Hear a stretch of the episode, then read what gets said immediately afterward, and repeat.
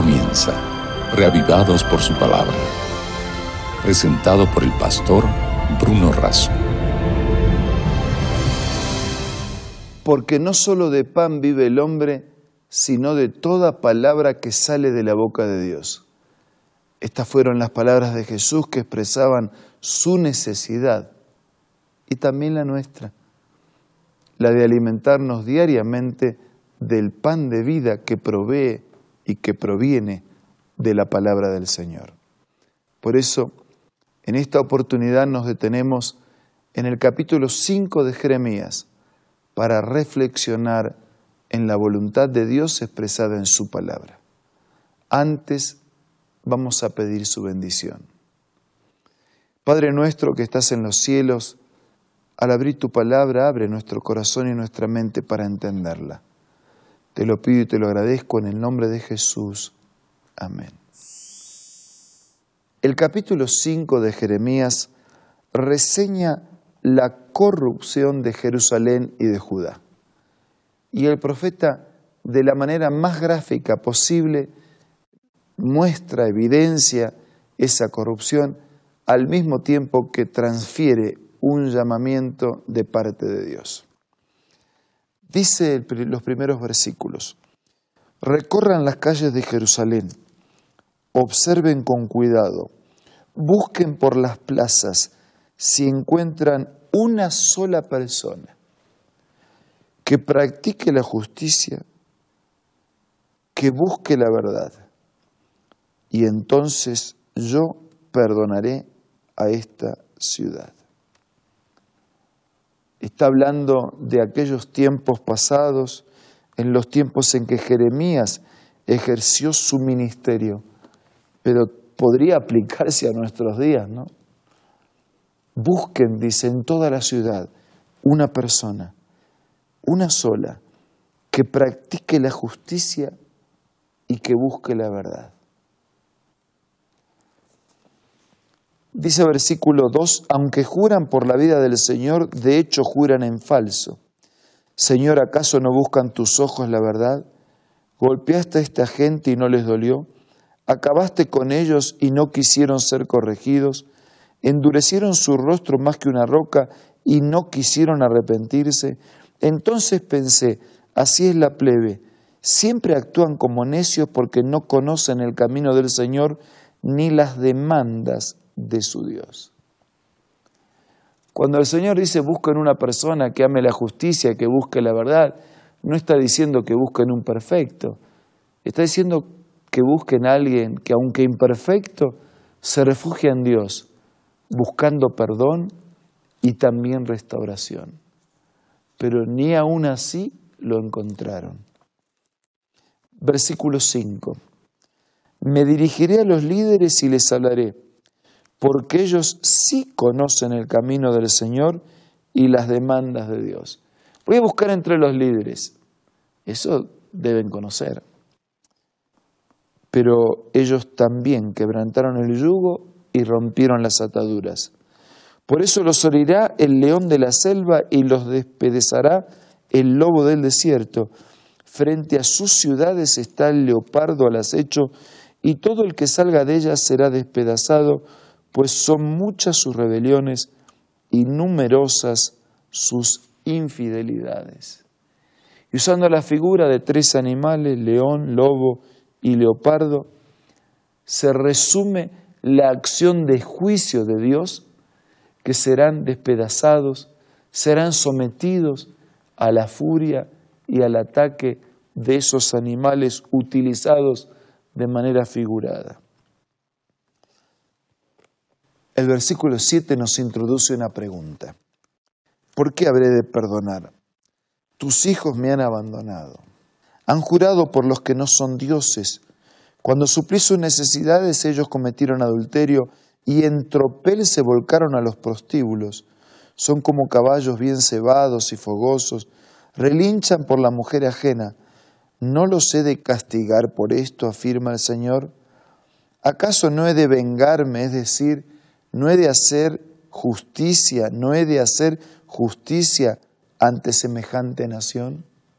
El adulterio físico, el adulterio espiritual, la búsqueda de otros dioses, la búsqueda de ídolos que reemplazaran al verdadero Dios. No hace falta que los castigue. Ellos mismos cosecharán el resultado de su siembra. Separados de Dios, la destrucción es segura.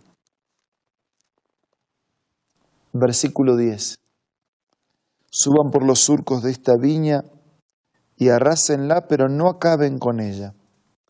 Arránquenle sus sarmientos, porque no son del Señor. Las casas de Israel y de Judá me han sido más que infieles. Han negado al Señor, hasta dicen, Dios no existe. Ningún mal vendrá sobre nosotros. No sufriremos guerra ni hambre. Los profetas son como el viento.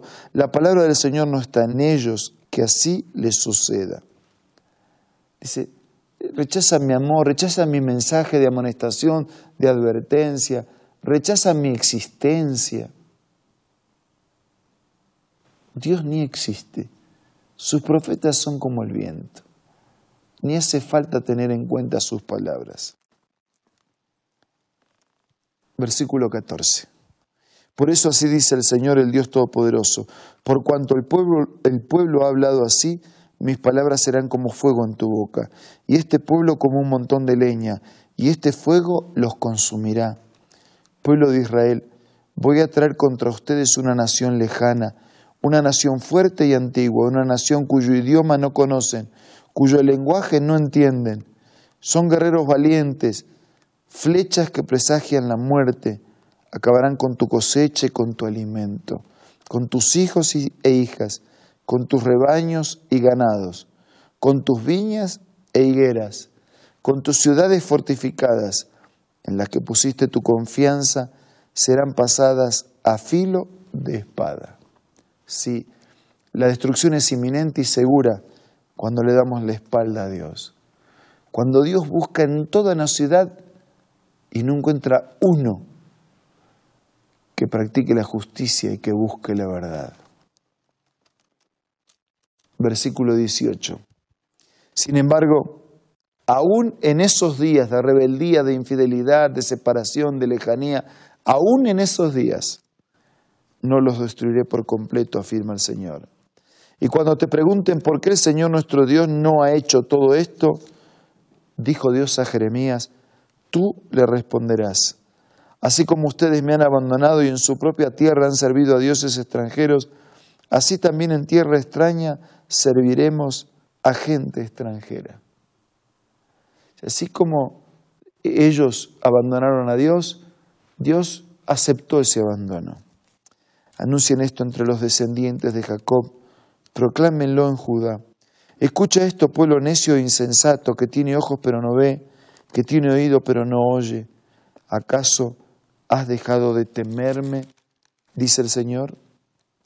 ¿No debieras temblar ante mí? Yo puse la arena como límite del mal, como frontera perpetua e infranqueable. Aunque se agiten sus olas, no podrán prevalecer.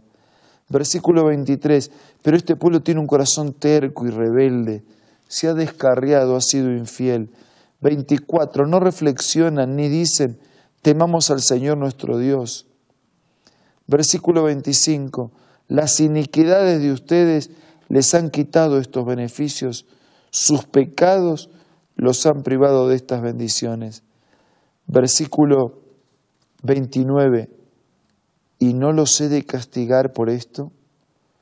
¿No he de vengarme de semejante nación? ¿No es hora de hacer justicia y terminar con el mal y el pecado para siempre? Versículo 31. Los profetas profieren mentiras, los sacerdotes gobiernan a su antojo y mi pueblo tan campante. Pero, ¿qué van a hacer ustedes cuando todo haya terminado? El pueblo, el profeta, el sacerdote, los líderes, los dirigentes, todos a una, rebeldes, indignos, alejados de la palabra y de la voluntad de Dios. Pero ¿a dónde van a ir? sin Dios. ¿Qué van a hacer ustedes? ¿Qué va a hacer ustedes cuando todo haya terminado. Amigos, llegará el día en que todos nos enfrentaremos a un juicio de Dios. Tarde o temprano daremos cuenta, los que creen y los que no creen, los que confían y los que desconfían.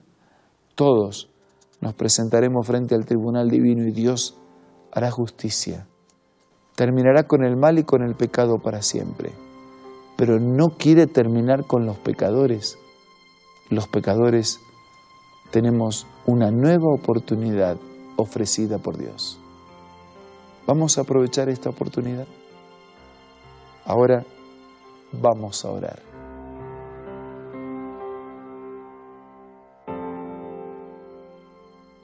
Padre nuestro que estás en los cielos, gracias, porque a pesar de nuestra rebeldía e indignidad todavía nos amas. Gracias porque aun cuando no encuentras un solo justo, todavía buscas. Aquí estamos, Señor, indignos y pecadores, pero confesamos que te necesitamos. Por favor, llena nuestra vida de perdón y de gracia para caminar de tu mano y para hacer tu voluntad. Todo te lo pido y te lo agradezco en el nombre de Jesús. Amén.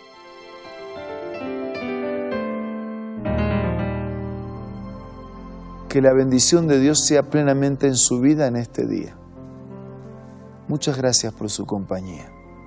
Nos reencontramos mañana para seguir siendo reavivados por su palabra. Esto fue Reavivados por su palabra, presentado por el pastor Bruno Razo.